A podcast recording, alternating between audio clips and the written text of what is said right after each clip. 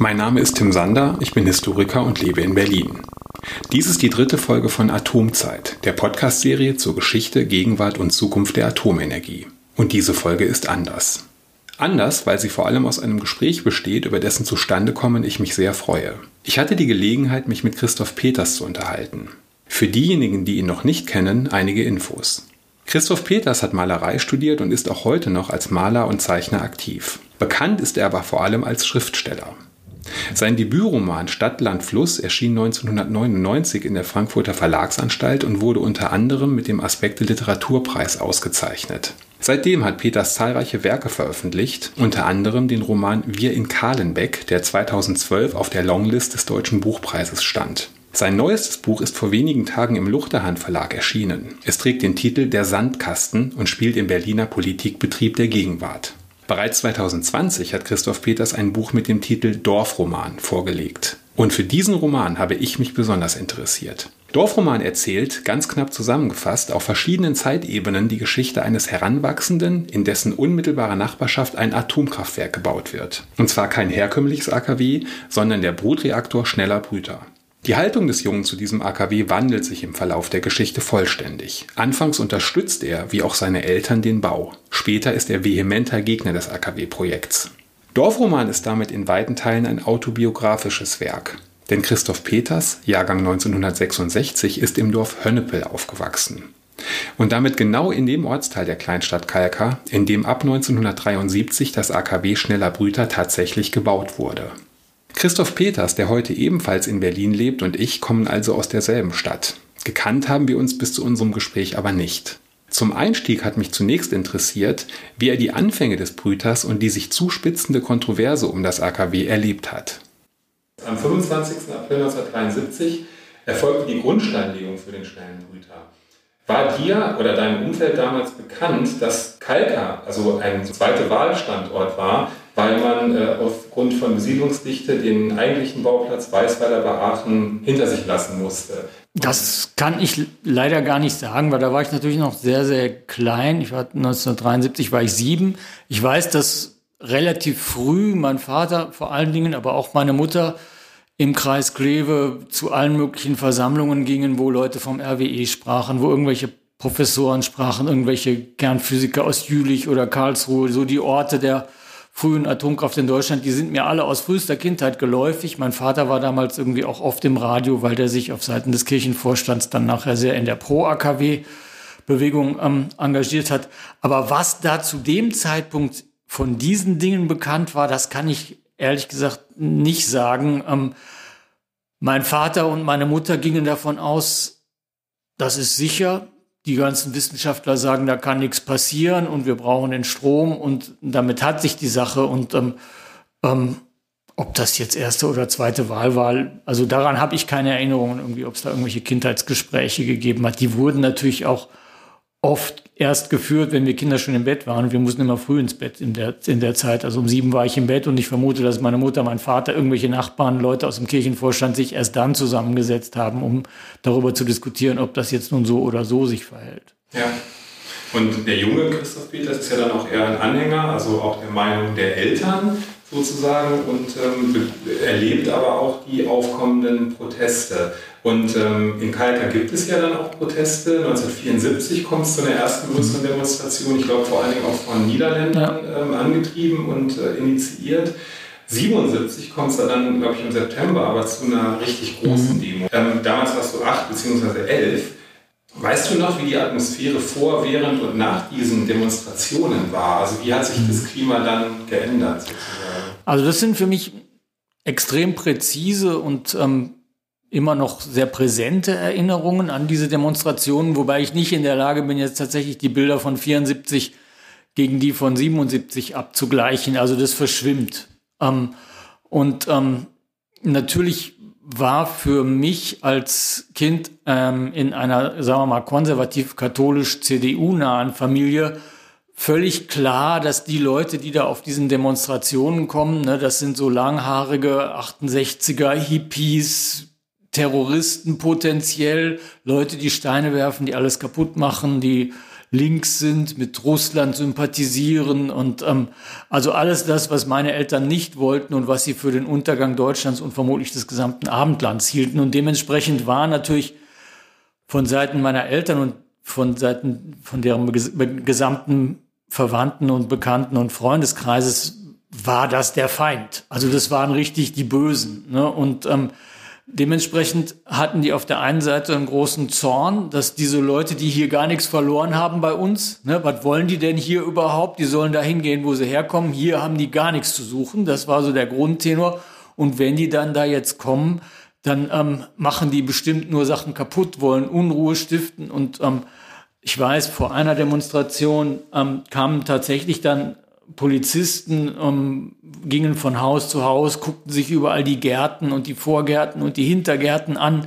Und mein Vater musste dann irgendwie einen ganzen Stoß von Pflastersteinen, die er gekauft und eingelagert hatte, um Wege durch seinen Garten zu pflastern, musste die dann für die Demonstration in den Keller räumen, weil eben befürchtet wurde, dass irgendwelche frei flottierenden Demonstranten nachher von hinten irgendwo diese Steine finden und damit auf die Polizei werfen. Also, und das war für mich als Kind schon irgendwie ein, ein dramatisches Ereignis, weil es sich dann auch verquickt hat mit dieser Grundangst vor der RAF, die ähm, für mich und meine Generation, glaube ich, so in den 70er Jahren als Kind und Jugendlicher, früher Jugendlicher, schon so eine fast traumatische Erfahrung dargestellt haben. Ähm, ich weiß, dass ich ab Mitte der 70er irgendwie oft abends voller Angst im Bett lag. Ähm, jetzt kommen demnächst die Terroristen übers Dach und meine Mutter sagt immer, den müsste man den Kopf abhauen.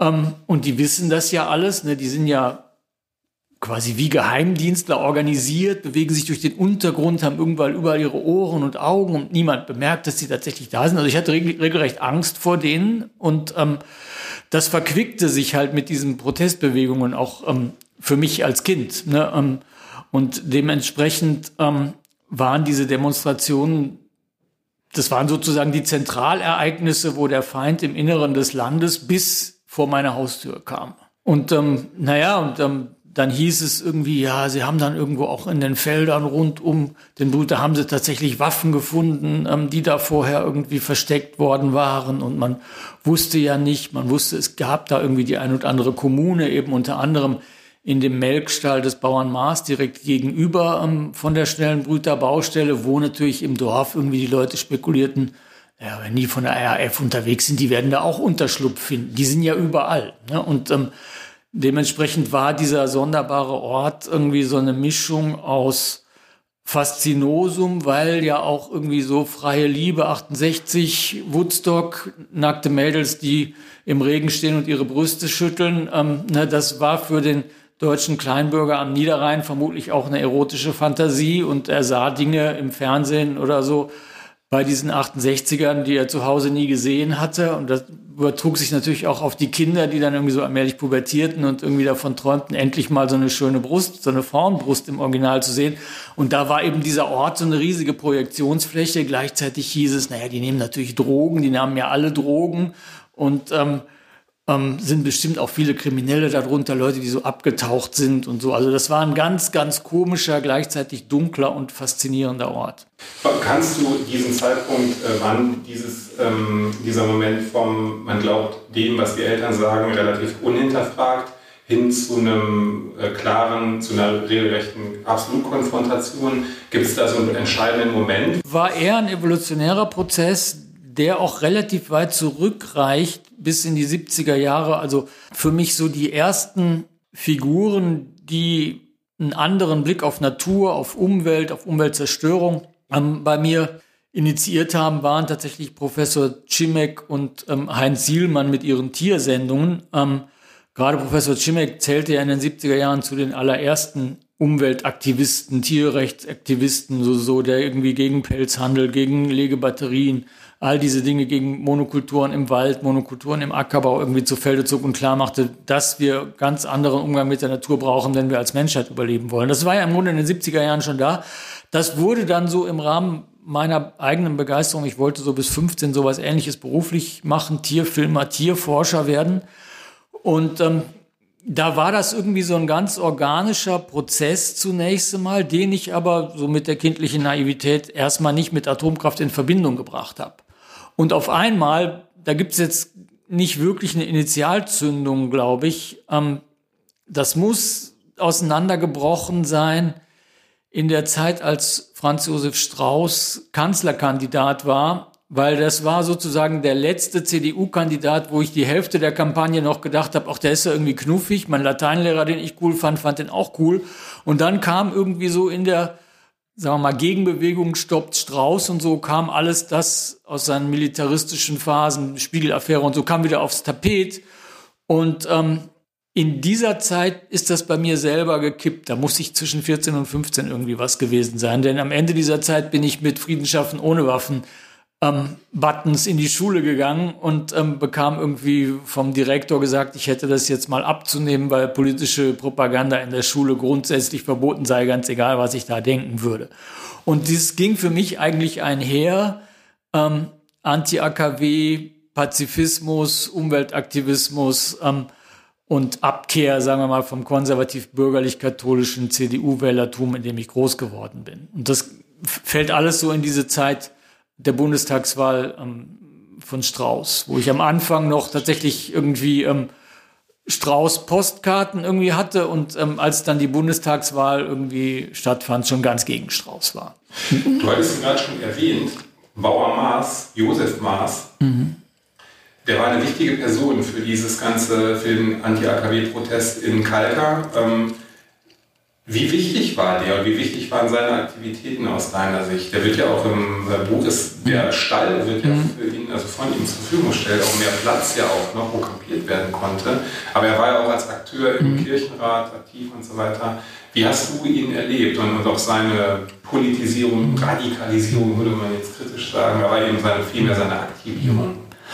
Also für mich war der eine ganz wichtige Gestalt im Dorf. Also die ersten drei Jahre meines Lebens haben mein Vater, meine Mutter und ich in der alten Schule in Hönnepel direkt neben der Kirche verbracht und die alte Schule war nur durch eine, weiß ich nicht, schmale Dorfstraße vom Hof des Bauernmaß getrennt. Also ich bin als Kind quasi ja oder mehr oder weniger jeden Tag am Hof des Bauernmaß vorbeigefahren. Der Bauernmaß mochte meine Mutter und meine Mutter mochte den Bauernmaß. Er war irgendwie ein, ein glaube ich, ein guter und freundlicher Bauer, also kein böser Mann. Er galt als irgendwie relativ konservativ, stur, so ein konservativer katholischer Niederrheiner, aber nicht bösartig, sondern irgendwie ein, ein guter Kerl irgendwie. Und ähm, er hatte dann irgendwie diese, ich glaube, vier Kinder, zwei Jungs, zwei Mädchen, eine Schwester, eine, eine der, oder fünf, weiß nicht mehr, vier weiß ich sicher, zwei davon waren bei mir in der Klasse, eine Tochter war bei meinem Bruder in der Klasse, die waren auch nett. Waren irgendwie nette, aufrichtige Leute und ähm, wir haben viel Fußball mit denen gespielt, Fahrrad gefahren mit denen und so. Und ähm, auch die Frau war nett. Also ich hatte im Prinzip vom Bauern Maas eine, durchgehend erstmal ein positives Bild.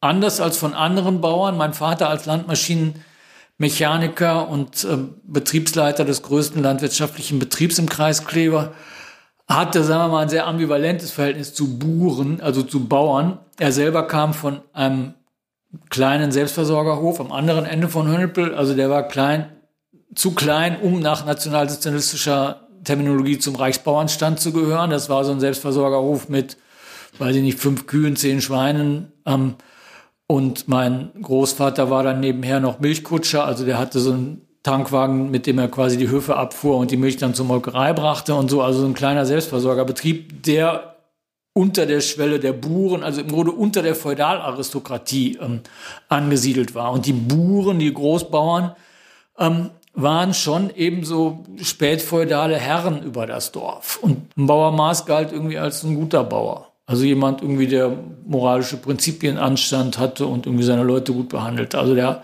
an dem war zunächst einmal charakterlich irgendwie nichts auszusetzen.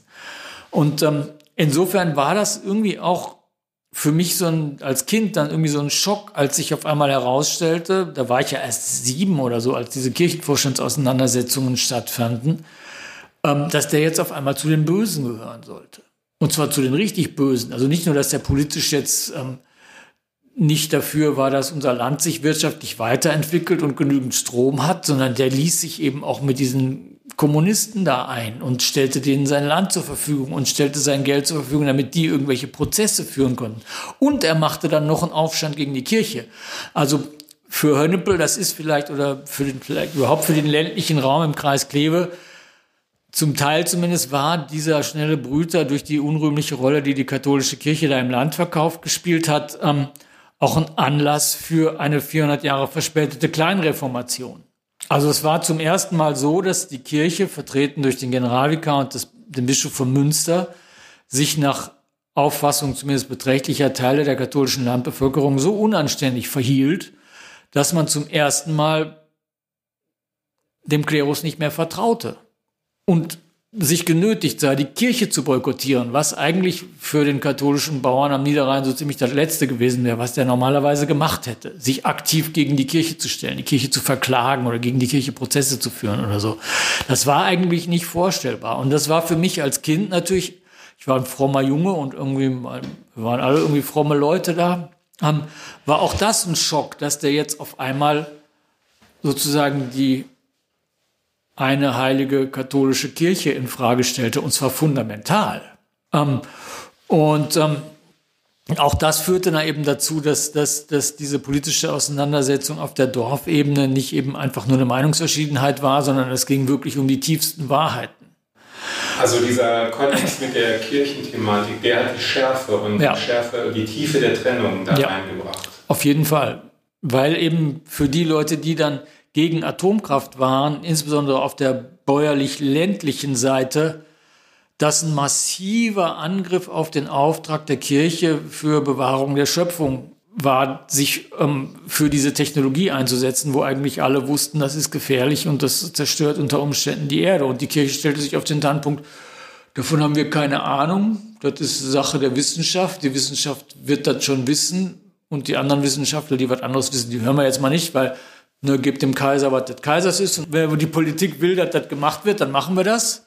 War auch eben lukrativ. Das kam für das Dorf natürlich noch dazu. Ähm, die Kirche von Hönnepel, die alt ist und großen Restaurierungsbedarf hatte, ähm, konnte dann, nachdem dieses Land sehr lukrativ an die Brüter Betreibergesellschaft verkauft worden war, über die nächsten 15 Jahre sehr aufwendig und kostspielig restauriert werden. Das war ja, das war, glaube ich, dann so ein großer Aufreger für den äh, Josef Maas, dass dieser, dass er das Bistum mhm. überstimmt hat, sozusagen. Ja, also die Argumentation war, es gab dann eben diese, diese in, in anderen Bistümern heißen die Verwaltungsrat, in, in, in, am Niederrhein hießen die Kirchenvorstand. Das ist im Grunde das Laiengremium unter Vorsitz des lokalen Pastors, das die Finanzen der jeweiligen Gemeinden regelt. Und die meisten dieser Gemeinden am Niederrhein haben beträchtlichen Landbesitz, da ist einfach über, weiß ich nicht, 700 Jahre immer mal wieder was vererbt worden und dieses Land wird verpachtet und in den 70er Jahren, ich weiß nicht, wie es heute ist, war das Kirchenland in der Pacht immer ein bisschen günstiger als die aktuellen Marktpreise und die Kirche steuerte aber natürlich auch, ähm,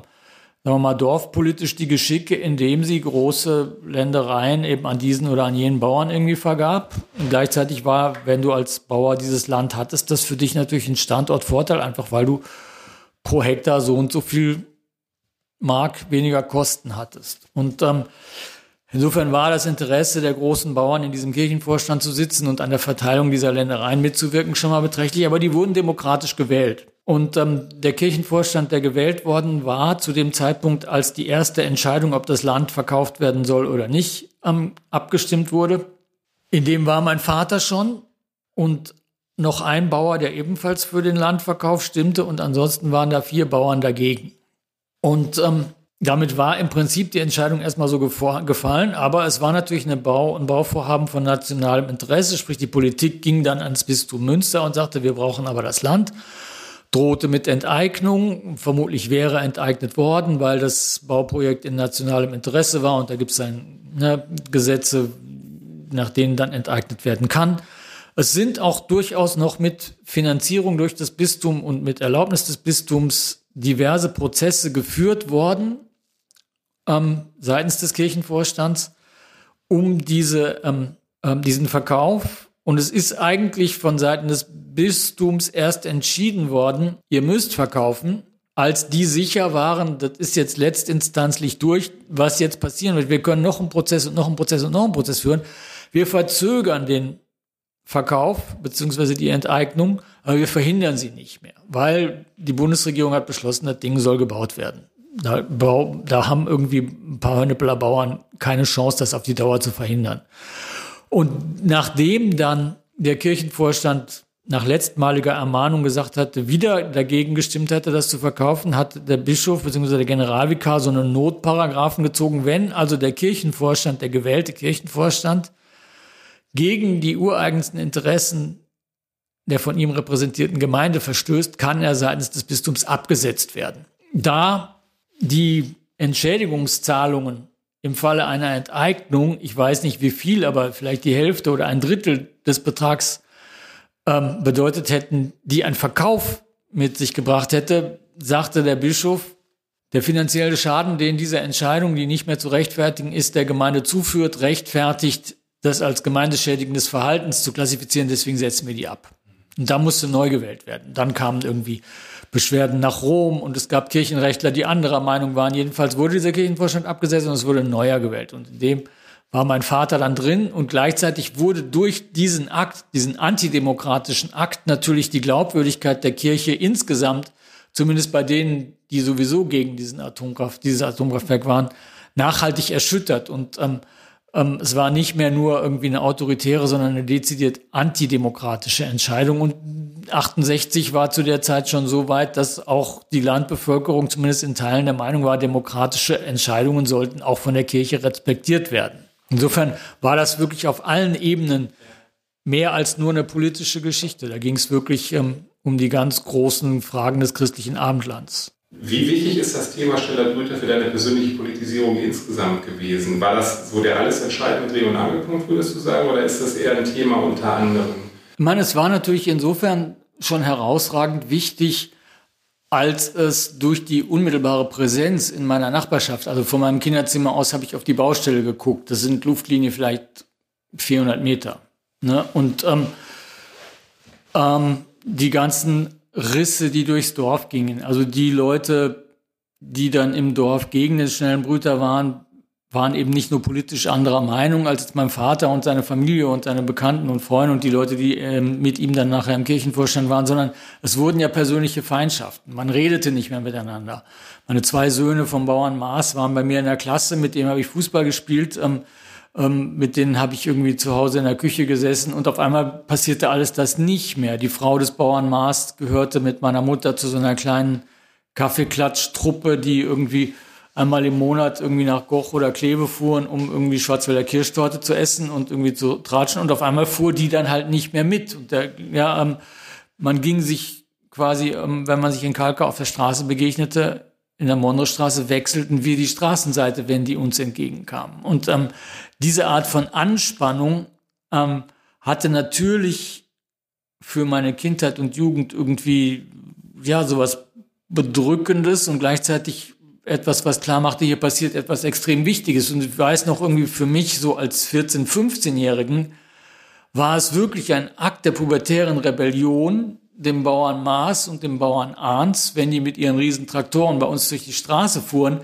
wieder zu grüßen. Also die Hand zu heben und hey, zu sagen, ähm, was ich eben vorher, weiß ich nicht, fünf, sechs Jahre nicht gemacht hatte, so wie meine Eltern das auch nicht mehr gemacht hatten, sondern die drehten sich weg, wenn da irgendwie von denen einer auftauchte. Ne? Und ähm, ähm, insofern ist diese Geschichte von dem Brüter ähm, etwas, was für meine Politisierung natürlich eine extrem wichtige Rolle gespielt hat. War die Tatsache, dass in Kalka jetzt so ein neuartiger Brutreaktor ja entstehen sollte und nicht so ein üblicher Leichtwasserreaktor, war das für die Art und Umfang des Protestes jetzt aus deiner Sicht irgendwie besonders relevant oder auch für die Schärfe der Debatte, die da ja wirklich, wie du das gerade sehr plastisch ja beschreibst, also extrem spaltend ja auch war. War, war das aus deiner Sicht ein besonderer Aufreger? Oder? Ich glaube schon, weil ähm, eben ja äh, in diesem Brüter dann auch Plutonium erzeugt wurde, also quasi die giftigste Substanz, die bis dato von Menschen entwickelt worden ist und auch die mit der längsten Halbwertszeit, dem größten Zerstörungspotenzial, wo dann auch potenziell natürlich Kernwaffen draus gemacht werden konnten. Und insofern war allein die Tatsache, dass das in diesem Apparat oder in diesem in, dieser Anlage produziert wurde, schon etwas, was das Ganze im Vergleich zum Leichtwasser klingt ja auch irgendwie netter. Und dann passierte natürlich irgendwie, als das dann relativ weit fertig war mit diesem Natrium, womit das Zeugs gekühlt wurde, relativ bald Unfälle beim Einfüllen schon. Das geriet in Brand. Das wurde lange vertuscht. Man hörte das dann irgendwann doch die kriegten das nicht gelöscht, weil man ja Natriumbrände nicht mit Wasser löschen kann und niemand wusste so richtig, wie man die, die, das muss da relativ lange gebrannt haben, so vor sich hingepackt haben und was natürlich eben auch an der Technik lag und was aber natürlich auch andererseits, obwohl es erst versucht wurde zu vertuschen, über Wochen, wenn nicht Monate, ähm, was natürlich auch das Vertrauen in die Sicherheit der Anlage nicht gerade erhöht hat, wenn also beim Einlagern des Kühlmaterials, dass da schon Feuer fängt und irgendwie dieses Feuer sich nicht so einfach löschen lässt, dann ist es vielleicht doch noch gefährlicher als so ein Ding, wo einfach mal irgendwie der Fluss erhitzt wird, an dem das Ding steht. Als das eben erwähnte Natrium im April 1985 in den Kühlkreislauf eingefüllt worden war, war der Brüter prinzipiell betriebsfertig. Es fehlte nur noch das Beladen mit Brennelementen. Ab diesem Zeitpunkt musste das zirkulierende Natrium mit elektrischen Heizelementen permanent warm gehalten werden, damit es nicht erstarrte. Hierfür fielen jedes Jahr etwa 105 Millionen D-Mark Betriebskosten an. Eine finale Betriebsgenehmigung allerdings verweigerte die SPD-geführte nordrhein-westfälische Landesregierung und zwar gegen den Willen der konservativ-liberalen Regierungskoalition in Bonn. So war die Situation um den Brüter, als es im April 1986 zu einem Ereignis kam, das die Perspektive vieler Menschen auf die Atomenergie gehörig durcheinanderwirbelte. Und dann am 26.04.1986 kommt es ja dann zum, äh, zur Reaktorkatastrophe von Tschernobyl, ähm, also zum damals ersten Super-GAU der Geschichte. Und wie hat diese Katastrophe und ihre Folgen, wie wurde das eingeordnet von dir selbst, von dem Umfeld? War das ein wichtiger Wandel oder war dieses Ereignis, dieses Einzelereignis gar nicht so wichtig? Also für mich persönlich ähm, war das schon eben so ein Zentralereignis, wo das kulminierte, was man vorher irgendwie sich schon gedacht hatte. Im Grunde hat man ja als Anti-AKW-Aktivist ähm, oder Sympathisant gedacht, es fehlt eigentlich diese Katastrophe, die beweist, dass wir recht haben. Und Chernobyl war diese Katastrophe. Harrisburg und irgendwie vorher Salisbury und so. Das war auch alles schon schlimmer, aber es war nicht so, dass man dachte, okay, sondern es passiert ein schwerer Unfall und vermutlich kriegen nachher auch ein paar Leute Krebs, aber ähm, im Großen und Ganzen hat man das dann wieder im Griff. Und bei Chernobyl war es zum ersten Mal völlig anders. Man konnte irgendwie keine Wildschweine mehr essen und keine Pilze und irgendwie äh, den Kindern wurde manchmal gesagt, irgendwie bei je nach, je nach Windrichtung besser nicht auf den Rasen, weil da kommt doch irgendwie so viel Radioaktivität runter, dass das vielleicht dann zu Leukämie oder was weiß ich was nicht alles führen kann. Insofern war das schon ähm, ähm, für mich ein absolut zentrales Ereignis, wobei sich diese ganze Zeit in meiner Erinnerung ja zusammensetzt aus verschiedenen Katastrophenszenarien. Also jetzt gerade durch den Ukraine-Krieg und die aktuell ja dramatischen Klimawandelberichte, die man irgendwie hört, bis hin zur Trockenheit in Brandenburg. Seit zwei, drei Jahren zieht sich sowas ja wieder zusammen. Jetzt der Krieg verstärkt es nochmal, das, was eigentlich das Grundlebensgefühl meiner späten Jugend, frühen Erwachsenenlebens in den 80ern war, das nämlich diese Kombination aus Atomkriegsangst und nuklearer Verwüstung und Katastrophe.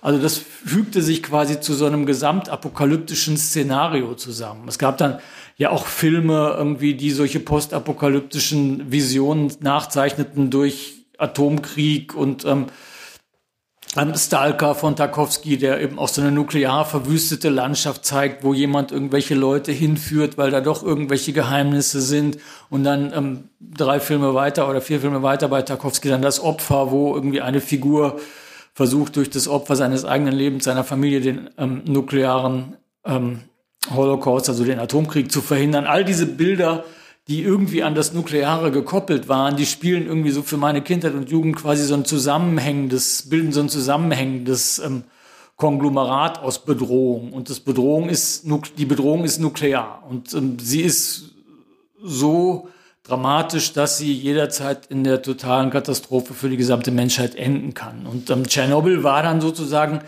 der erste Vorgeschmack, wie das aussehen würde, wenn sowas passiert. Die Reaktorkatastrophe von Tschernobyl hatte die Aussichten für den Brüter jemals ans Netz zu gehen nicht gerade besser gemacht. Im Gegenteil.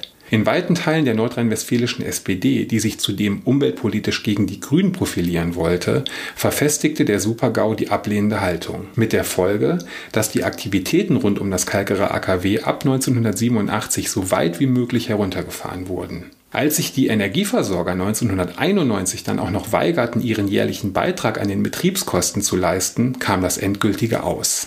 Dieses Aus war auch ein später Triumph für den Bauern Maas, der seinen Protest gegen den Brüter mit voller Kraft und unter Aufbietung sämtlicher finanzieller Reserven bis zur Mitte der 1980er Jahre fortgesetzt hatte. 1985 aber, im selben Jahr also als die Anlage fertiggestellt war, hatte er aufgeben müssen. Zu Jahresbeginn informierte Josef Maas seine Mitstreiterinnen und Mitstreiter, dass er seinen Hof, den er in zehnter Generation bewirtschaftete, aufgrund von Überschuldung verkaufen müsse. Als Maas bis Jahresende keinen Käufer gefunden hatte, erhielt er vom Erbauer des Brüters, der Kraftwerksunion, ein Kaufangebot. Dieses Angebot war an die Bedingung geknüpft, dass Maas seine nach wie vor laufenden Klagen fallen ließ. Josef Maas, inzwischen vom langen Streit physisch wie psychisch ausgelaugt, verkaufte. Er verließ seine Heimat und zog auf das Gut Nassengrund ins 300 Kilometer entfernte Lipperland. 1991 kehrte er nach Hönnepel zurück. Zur Siegesfeier der Atomkraftgegner vor dem schnellen Brüter reiste er gemeinsam mit seiner Frau an. Für das Land NRW und die Stadt Kalka entstand durch das Aus für den Brüter ein neues Problem. Und zwar eines, für das sich mehrere Jahre keine Lösung abzeichnete, bis der niederländische Investor Henny van der Most die Szenerie betrat. Kalka, da wusste man dann, nachdem der finale Baustopp 91, glaube ich, dann verkündet war, jahrelang nicht, was man jetzt mit diesem Gebäude eigentlich machen soll bis dann schließlich ein äh, niederländischer Investor kam, um äh, einen zunächst dann Kernwasser-Wunderland genannten Freizeitpark dort äh, zu errichten. Wie findest du den Umgang oder die Nachgeschichte des Brüters? Welche Position hast du dazu? Ich habe so verschiedene Positionen. Ich war ganz spät, nämlich erst letztes Jahr zum ersten Mal überhaupt in diesem Kernwasser-Wunderland drin und fand es sehr schräg. Also es war eine komische Wetterlage. Und es war nicht so wahnsinnig viel los. Weil es war so in, in, in diesem Zwischenpandemie-Sommer, wo man schon alles Mögliche durfte, aber noch nicht so richtig viel. Also so richtig voll war es da nicht.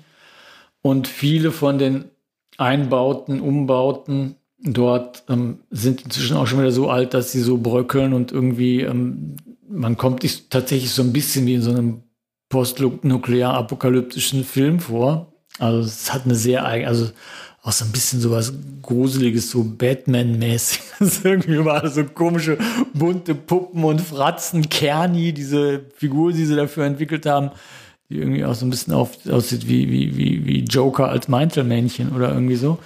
Ähm, also das hat irgendwie schon was, was sehr Schräges. Ich habe mich damals gewundert, dass als dann kolportiert wurde, dieser niederländische Investor hat das jetzt alles gekauft für, ich glaube, drei Millionen oder so. Und das Erste, was er machte, war mal für 17 Millionen die Kupferkabel reiner Materialwert, die da drin verlegt waren, irgendwie rauszuräumen und weiter zu verkaufen. Dann hat er die Turbinen, glaube ich, auch zu irgendwelchen Dingern nach Ostasien. Ich weiß nicht, was die jetzt Stück nochmal wieder gebracht haben.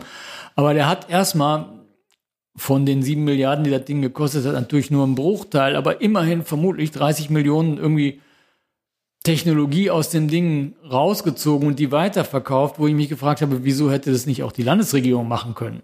Das wären ja schon mal 30 Millionen Euro für einen Haushalt mehr gewesen. Das muss man ja nicht einem holländischen Investor überlassen, der irgendwie sich denkt, ja, für die 20 Millionen kann ich das Ding auch irgendwie 20 Jahre als Freizeitpark betreiben, selbst wenn das nicht so richtig gut läuft. Also ähm, das zählte für mich quasi zu den Fortsetzungen der Posten des gesamten Bauprojekts. Ähm, dieser Holländer, der flog dann auch immer mit dem Hubschrauber, der hatte ja so einen Hubschrauberlandeplatz dann am Schnellboot, da flog der dann regelmäßig bei uns zu Hause über den Garten und dann wusste man, Henny ist jetzt da. Und ähm, man hörte bei uns auf der Terrasse eben auch, wenn dann da im Sommer, die haben ja da so ein bisschen so Ballermann-Atmosphäre erzeugt, irgendwie, wenn dann irgendwelche Coversängerinnen irgendwie It's Raining Man grölten, je nachdem wie der Wind stand, hörte man das bei uns auf der Terrasse und dieses Karussell, was da im Kühlturm sitzt und auf 60 Meter Ho Höhe hochfährt und dann die Leute um den Turm rumwirbelt, irgendwie, da hörtest du je nach Windrichtung eben auch die Schreie bei uns zu Hause. Und ähm, das hatte natürlich was extrem Absurdes. Also kann man sich so als Schriftsteller eigentlich gar nicht ausdenken, ne, dass das sowas überhaupt denkbar ist, wo man immer denkt, okay, doch auch ähm, der findige Unternehmer hat kreative Potenziale, die wir nicht unterschätzen dürfen. Ähm, und ähm, der Weltgeist hat Humor, dass er diese Dinge so zusammenführt, ähm, dass sie tatsächlich entstehen. Ne? Weil ja, als Ganzes ist es so absurd, dass man sich eigentlich nicht ausmalen kann. Für heute bedanke ich mich. Mein herzlicher Dank gilt Christoph Peters für das interessante und persönliche Gespräch, das ich mit ihm über seine und die Geschichte des schnellen Brüters führen konnte. Wie immer gilt mein Dank außerdem all jenen da draußen, die sich die dritte Folge von Atomzeit angehört haben und hoffentlich etwas für sich mitnehmen konnten. Es würde mich freuen, wenn Sie, wenn ihr beim nächsten Mal wieder dabei seid. Rückfragen, Kritik und Hinweise erreichen mich unter atomzeit.posteo.de. Tschüss und bis zum nächsten Mal.